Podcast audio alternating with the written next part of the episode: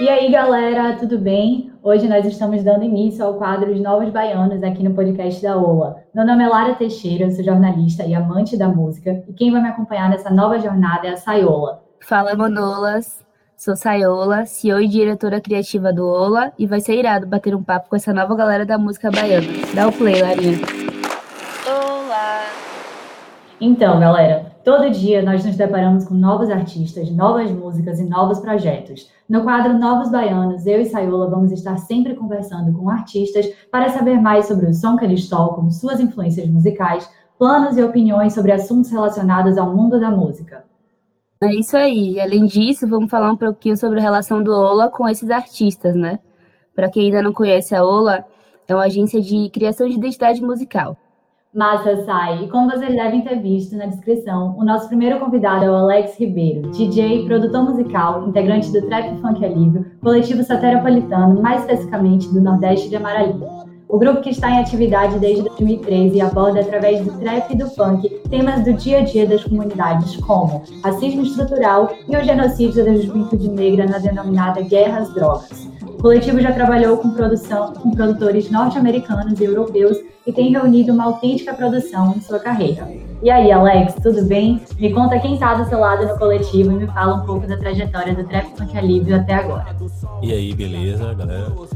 Então, muito obrigado pelo convite, estar tá aqui, falar desse trampo, um projeto muito bacana, tá dando essa visibilidade para a galera, tanto soteropolitana, baiana, fomentar esse mercado, principalmente o mercado independente, né? Da gente que não tem espaço tão grande assim nas mídias, então um prazer estar tá aqui falando em nome do Trap Funk Alívio. É, como vocês disseram, o Trap Funk Alívio ele surge em 2013 para 2014. No projeto inicial, é, nós éramos três DJs, que sou eu, Alex Ribeiro, DJ Manolipe e na época também DJ Maurício Gomes, né, DJ MG. E na época nós fazíamos apenas montagens ao vivo, que é uma coisa que já é muito comum no funk carioca. E também a gente fazia muito remix, enfim, remix whatever, qualquer, qualquer coisa pra gente era um remix. Um remix de funk que a gente achava uma capela solta, muito remix de internacional, a gente fazia Beyoncé, a gente fazia Tupac, a gente fazia, enfim, Michael Jackson, tudo que dava pra, pra juntar com funk a gente fazia. E aí, depois de um tempo fazendo remix, houve essa necessidade de, de trazer um trampo mais autoral, né? Porque o, o grupo ele surge também com inspiração no grupo chamado C2C, que é o Sítio C, que tem uma proposta parecida, que são quatro DJs fazendo, fazendo scratch ao mesmo tempo, né?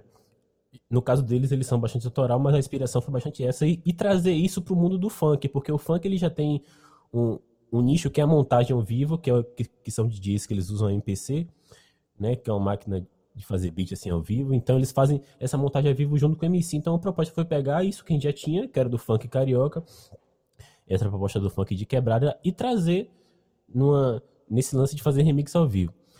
Então, depois de muito tempo fazendo remix, tocando música dos outros, né, surgiu a necessidade de fazer um trampo autoral e aí que surge o CD Armadilha, que foi quando a gente ainda nessa nessa proposta, né, que, que tocavam eu, Mano Lipe e de MG e Felipe Pomar na produção musical também, como um todo, mas ele basicamente faz mix, é master, todo mundo faz a produção em si, mas de fato o cabeça até do grupo, que foi quem, quem teve a ideia de juntar todo mundo, que já eram DJs que, que tinham trampos independentes na quebrada, mas a ideia de juntar todo mundo foi dele, de Felipe Pomar.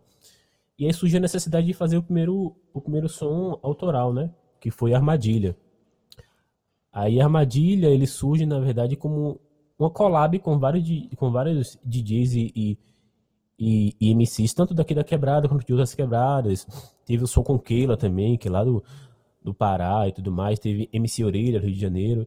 E numa dessas a gente convidou MC Sagat, que já era um DJ que, que cantava muito tempo aqui no Nordeste de Amaralina, para fazer tanto o som e também Maurício Gomes, por motivos pessoais, teve que sair do grupo é, e aí surgiu o convite para Sagat para a gente fazer essa nova formação.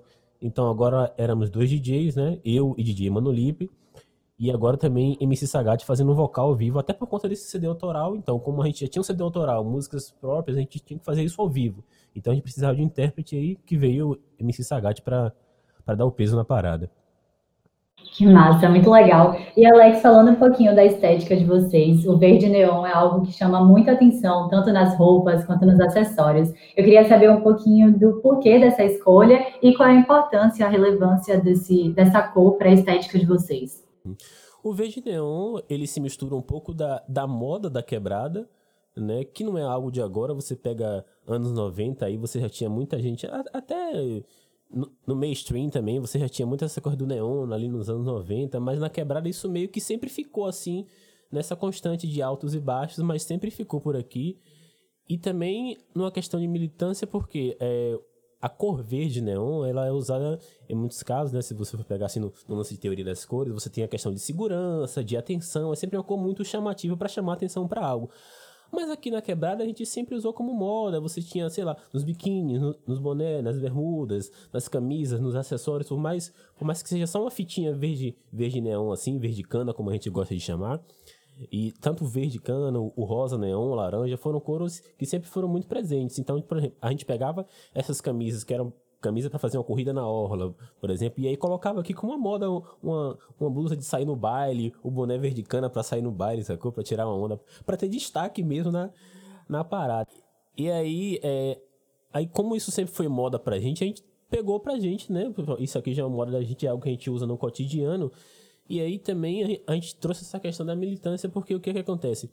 É, na, em muitas questões, a, o pessoal usa o boné verde cana, a camisa, pra, muito para fazer corrida, na orla e tudo mais. E geralmente, quando alguém, é, principalmente nessas mídias sensacionalistas, quando alguém é, é dito como suspeito ou, ou é dado no lance de criminalidade, é colocado lá nas capas dos jornais, a pessoa sempre identificada, ah, tava usando o boné verde cana porque representa tal facção, tava usando uma camisa verde porque representa é, é, uma certa comunidade, uma certa guerra às drogas, como eles gostam de chamar, né? Então, isso muito. Então a gente pegou isso, né? Como a gente, até nessa questão das letras da gente, onde a gente trata dessa questão da violência policial, da questão do racismo, a gente pegou. Vamos ressignificar isso aqui. Se eles falam que isso aqui é coisa de bandido, coisa de criminoso, é coisa de marginal, né? Abre aspas e fecha aspas. Vamos pegar isso aqui e mostrar, ó a gente tá fazendo arte com isso aqui. Isso aqui pra gente é moda, isso aqui pra gente é nosso cotidiano, é nossa vida. Sacou? Você pega, por exemplo, o Nordeste Amarelino tem mais de, 50, de 55 mil habitantes, muitos desses jovens que gostam de ir pros bailes, que gostam de usar só um boné. Muitas vezes não, a galera não sabe nem o, o significado daquilo ali, sei lá, seja para correr, seja para identificar, seja porque for, a galera só quer usar porque é bonito, porque chama atenção. Então, é, é, a gente pegou isso e mostrar, ó, sacou? Isso aqui não é criminalidade, isso aqui não é marginalidade, isso aqui é moda, a gente gosta de usar e acabou. O último trabalho de vocês foi o símbolo Passinho da China, lançado logo antes da quarentena ser decretada. Queria saber como foi a resposta do público com essa música e saber se ele fazia parte de algum projeto futuro, de um EP, de um álbum, ou ia ser só um símbolo solto mesmo. Sim, a ideia do Passinho da China, na verdade, foi porque fazer uma música em cima de uma coreografia, né? Fazer um, uma letra já pensando numa coreografia pra galera dançar no show, né? Que a galera curte esses lances de coreografia, aí isso é muito bacana.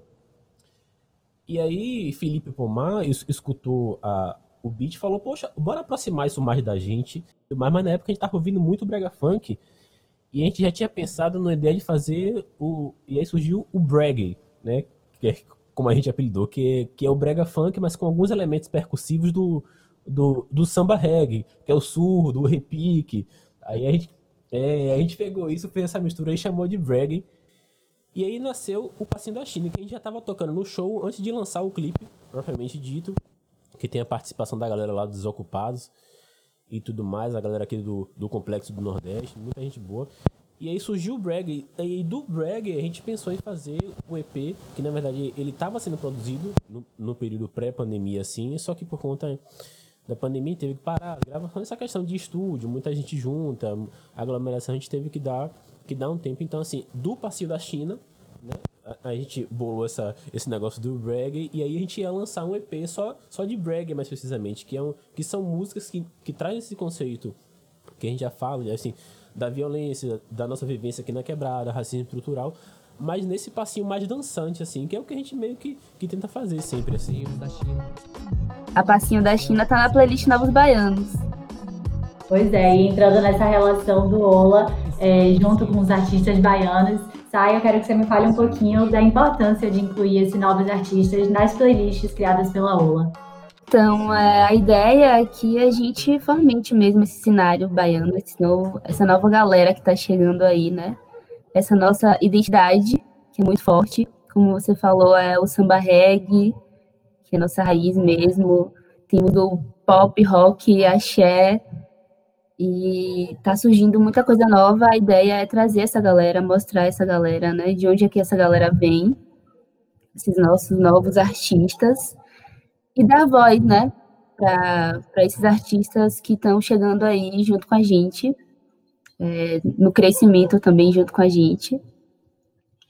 A ideia é essa, é criar essa identidade baiana e mostrar mesmo quem está chegando e para que veio, né?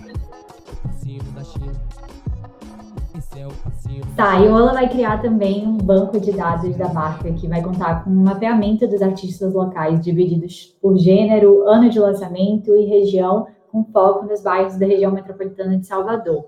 Me explica um pouco de como isso vai funcionar e qual é o impacto que pode trazer para esses novos artistas aqui da Bahia. Então, esse mapeamento ele vai, vai funcionar da seguinte forma, Larinha. A gente vai adicionar uma abazinha no nosso site, o olamusic.com.br. Lá vai ter uma aba onde vai ter esse mapeamento. É uma inscrição de bandas, né? Onde, como você falou, vai ter lá para colocar cidade, bairro, gênero da banda, lançamento da música, né? Data de lançamento, o link da música, porque assim ajuda a gente nessa escolha das músicas que entram nas nossas playlists, né? Relacionadas às identidades baianas. E aí a ideia é mostrar mesmo esses novos artistas, apresentar para que as pessoas é, conheçam ainda mais, né? O que vem daqui, de onde a gente mora mesmo. Com certeza, e isso facilita muita coisa também, né? Até para produtores de futuras festas, festivais, darem uma olhada no trabalho dessa galera. Então, vocês vão ser meio que um canal ali para isso, né? A ideia é ter esse catálogo para apresentar mesmo, né? É, as bandas, eu acho que hoje, assim, elas se comunicam muito com marcas. Então, se uma marca ela tem um, uma banda que é a cara dela, por que não fazer esse link, né? E, sei lá, vai fazer um festival, um evento da marca, tenta trazer essa banda que tem super a ver com a identidade sonora e sensitiva, né? Todos os cinco sentidos da marca. Que massa. E Alex, é, falando um pouco né, desse destaque de vocês enquanto artistas, qual é o retorno que o Trap Funk Alive oferece para a comunidade? Tipo, eu digo tanto em uma questão de ser inspiração para futuros artistas, como também para dar voz para os moradores das favelas de Salvador. Eu acredito que falar sobre a comunidade, principalmente nessas questões de denúncia, já é, já é um ponto muito, muito importante. E é um papel que eu penso que todo artista de comunidade ele deveria ter, né?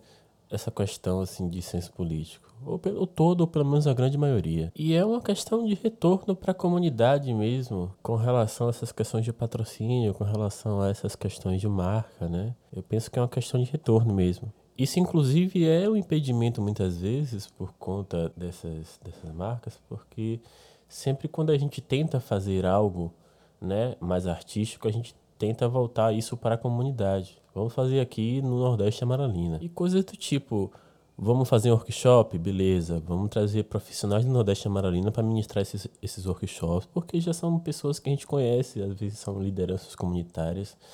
A gente entende também que quando são eventos que já estão fechados ali no seu contexto, no seu roteiro, que são fora do Nordeste Amaralina, a gente não pode interferir nisso.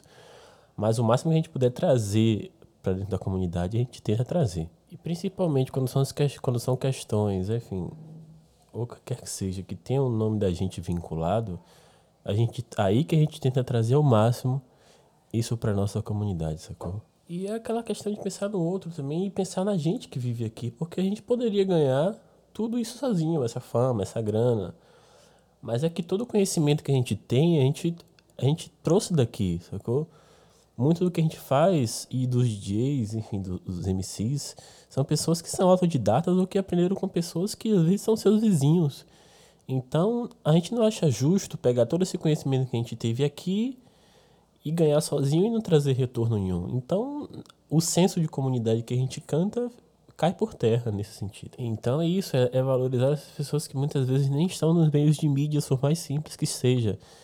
Às vezes tem um cara que é videomaker das antigas, tem um cara que é capoeirista, tem um cara que é sambista, mas ele não tá no Instagram, ele não tá no Facebook. Então, de certa forma, é, a maneira como a gente encontra alguém hoje que é dando um Google, essa pessoa não vai ter. Então a gente sente que a gente tem essa dívida com essa pessoa, sabe? Se a gente pode trazer esse profissional da comunidade que entende a sua comunidade para falar para a sua comunidade, é, é, essa experiência ela se torna muito melhor. E isso também entra na questão de ir para além da criminalidade que é apresentada, né? Quando a gente fala no West Maralina tem essas questões da criminalidade, da violência, mas não, é mostrar que aqui o que a gente faz, a gente faz porque tem pessoas que nos ajudaram, tem profissionais que nos motivaram e a gente precisa sim valorizar esses profissionais e colocar eles para cima. Porque se a gente não cresce junto, o senso de comunidade não serve para nada.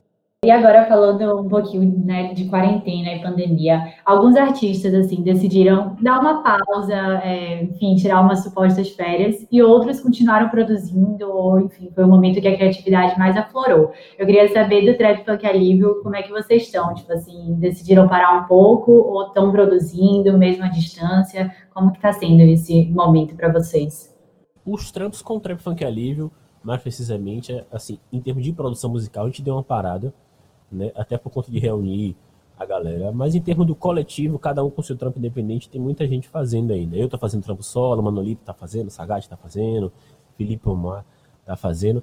É, a gente, o Trap Funk Livre, o que a gente buscou fazer foi convidar artistas, meio que de maneira remota, para fazer lives no canal do Trap Funk Alívio. Então a gente, se não me engano, fez, um, fez umas nove, dez lives, convidando artistas, enfim, de Salvador e, e outros lugares pelo mundo, para fazer uma live no canal do Trap Funk para dar uma movimentada tanto no trampo desses artistas quanto na página também, para não ficar tão parado assim. Mas em termos de produção musical, atualmente a gente tá só, tá só no papel mesmo. Mas me fale, quais são os próximos planos do Trap Macalibres? Vai ser esse EP ou outros também? Logo quando estourou esse cenário pandêmico, assim, principalmente lá na Europa, a gente estava com um show marcado para Portugal, mas infelizmente teve que cancelar.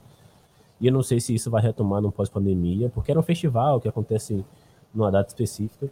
Mas é, depois que passar isso tudo, tal, sair a vacina e tudo mais, a gente tem clipe para fazer, com produção, se não me engano, com o brother, acho que ele é argentino, se não me engano. Enfim, a gente tem o CD, né, o EP do, do reggae, mais alguns singles para lançar. E é retomar show, retomar as atividades, fazer uns collabs também, voltar às atividades nesse cenário. Assim, mas é basicamente clipe, EP novo do Brag e, e, aí outras coisas que irão surgindo com o tempo.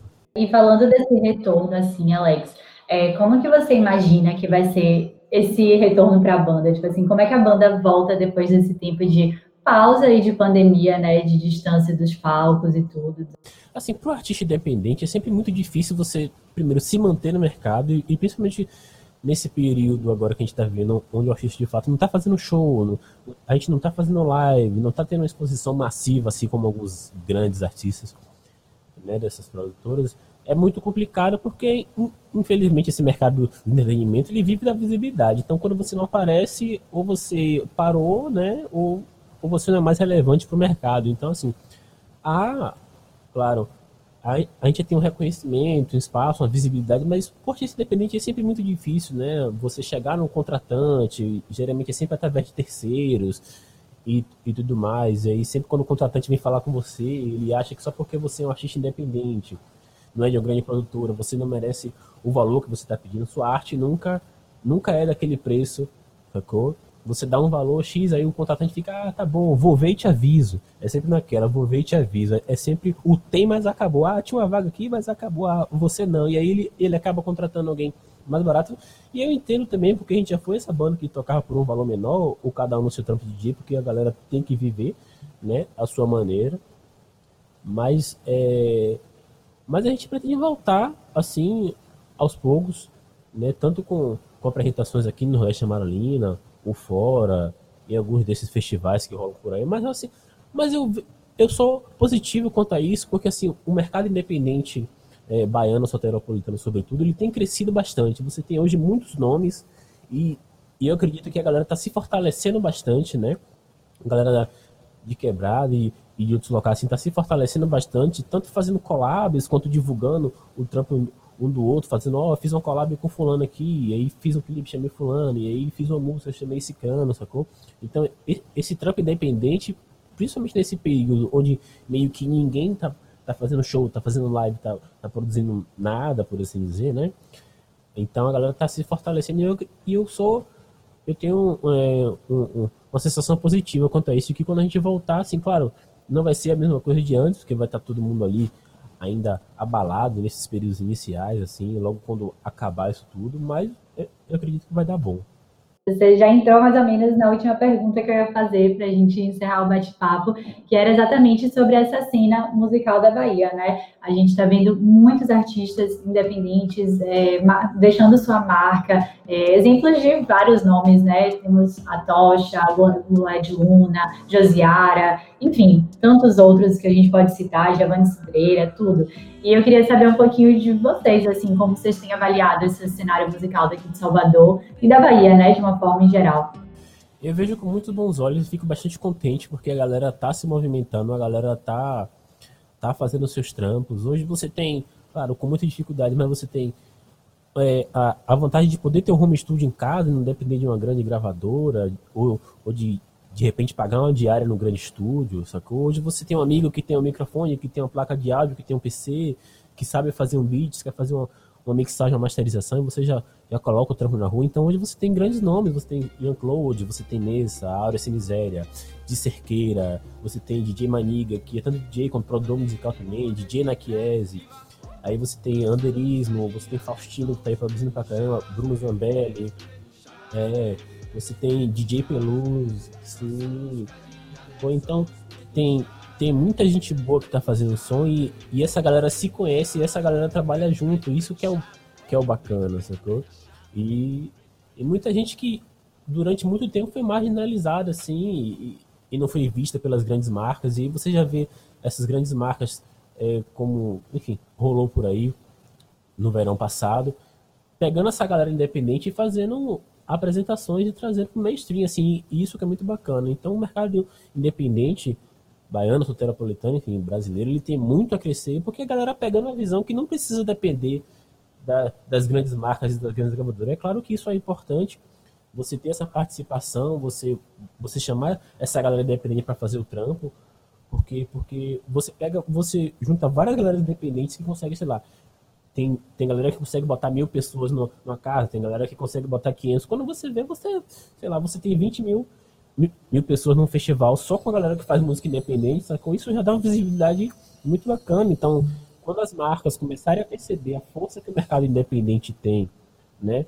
Porque, ok, é, um artista grande que está aí há muito tempo, ele consegue botar, botar, botar muita gente no espaço, mas o público independente ele consegue, ele consegue botar um público mais diverso, um público muito, muito misto ali para dar um destaque para a marca, ou seja, é uma ativação muito bacana.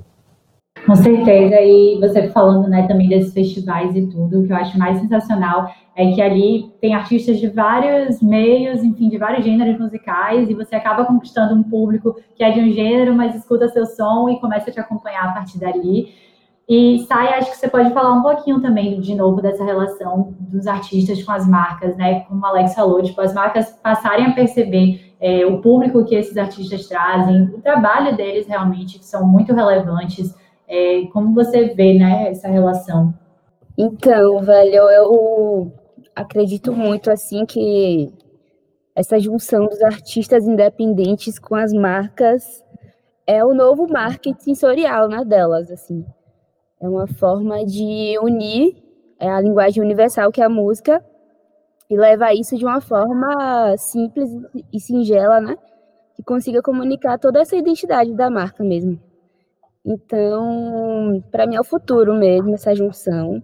Música e marca, elas andam juntos. Todo mundo é conectado à música, a música conecta, né? E é muito trazer essa identidade baiana com esses novos artistas independentes é, para marcas locais mesmo, que as marcas locais comecem a perceber e anotar esses próprios artistas, né? Que não venha alguém de fora e veja leve logo para fora. Acho que o legal é o local estar conectado com o local mesmo. E claro que a gente quer ver esses voos, né? Só que assim, começando pela sua casa, pelo seu coração, assim, né? É, Alex, para encerrar, você também quer contribuir com mais alguma coisa, algo que eu não tinha te perguntado? Eu quero agradecer pelo convite, né? Dizer e de estar aqui participando e pela iniciativa bacana do ONU de trazer essa questão da valorização, mais uma vez, dos artistas independentes, dos artistas aqui da terrinha, né?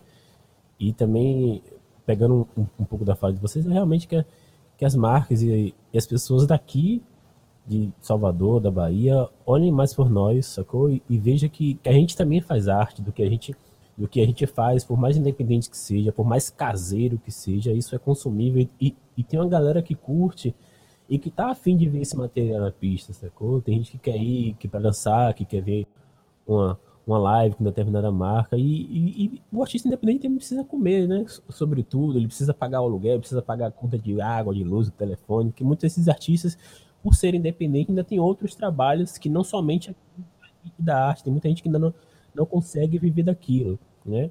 O plano, claro, é sempre viver da nossa arte, é viver do que a gente gosta de fazer e, e e trazer a nossa visão para o mundo, né? Então acho que isso é, é mais bacana, mais é, um, um, agradecimento e, e, também um pedido que, que olhe por nós e, e, veja que aqui dentro de casa, aqui dentro de Salvador, dentro das quebradas, das comunidades, tem muita gente fazendo um, um bom trabalho que, poxa, só precisa muitas vezes de um espaço para fazer um show, só precisa de um microfone na mão e uma caixa de som para mostrar para o mundo para o que veio. Para complementar assim, você falou que o artista independente ele também precisa sobreviver. E aí a nossa ideia de inserir esses artistas cada vez mais nas nossas playlists é também uma forma da gente rentabilizar esse trabalho, né? Porque cada vez mais que vocês estão é, em, em, playlists, né? Nessas plataformas digitais, Spotify, Deezer, né? Vocês recebem mais, né? Quanto mais as pessoas escutam a, a música de vocês nas playlists, mais vocês assim, conseguem rentabilizar esse, esse trabalho. Então, quanto mais a gente adiciona e escuta as playlists, né, escuta a galera, o trabalho dessa galera aí, mais a gente está ajudando, né, o trampo independente. Sim, ajuda muito, né? Tem muita gente que, que sobe o trampo sozinho, que produz, grava e aí coloca no Spotify sozinho lá com, com os agregadores. Então o cara faz tudo sozinho, a pessoa faz tudo sozinho. Então, às vezes ele não tem retorno algum porque por mais que ele divulgue no Instagram, sei lá, ele tem mil seguidores, aí coloca no YouTube, mas muitas vezes desses esses mil seguidores, dez vão escutar o som, sacou? E aí, hey, né? É, é, a vida, a rede social de cada um, cada um faz o que bem entender, mas esse artista de fato não tem aquela, aquela vida, não tem comparar muitas vezes um, impulso, um impulsionamento no Instagram, porque aquela grana já é um gás que ele vai comprar no final do mês, sacou? Não pode pagar é, pra tocar na rádio da vida, porque isso é até então pra gente impensável, são valores exorbitantes assim, então a gente conta às vezes com boca a boca do amigo compartilhar, de estar tá numa playlist importante, sacou? De dar essa visibilidade pro artista. Então isso é de fato muito importante. E a gente que agradece também, Alex, você ter aceitado nosso convite, né, para ser nosso primeiro convidado aqui de hoje do podcast do Nós Baianos. Obrigadão mais uma vez, né? E assim, muita prosperidade para vocês. É um projeto de fato muito bacana e que muitos outros artistas venham participar também. Eu já estou curioso para saber quem mais vai participar desse projeto e vamos para frente. Foi um prazer, Alex, é, bater esse papo com você hoje. Eu já conhecia a Banha, né? Meu amigo, parceiro aí, mas ter conhecido mais um integrante foi uma honra para o Ola. É isso, galera. Esse foi o primeiro episódio do quadro Novos Baianos aqui no podcast da Ola. Eu espero que vocês tenham curtido a nossa conversa e a gente se encontra em breve. Valeu!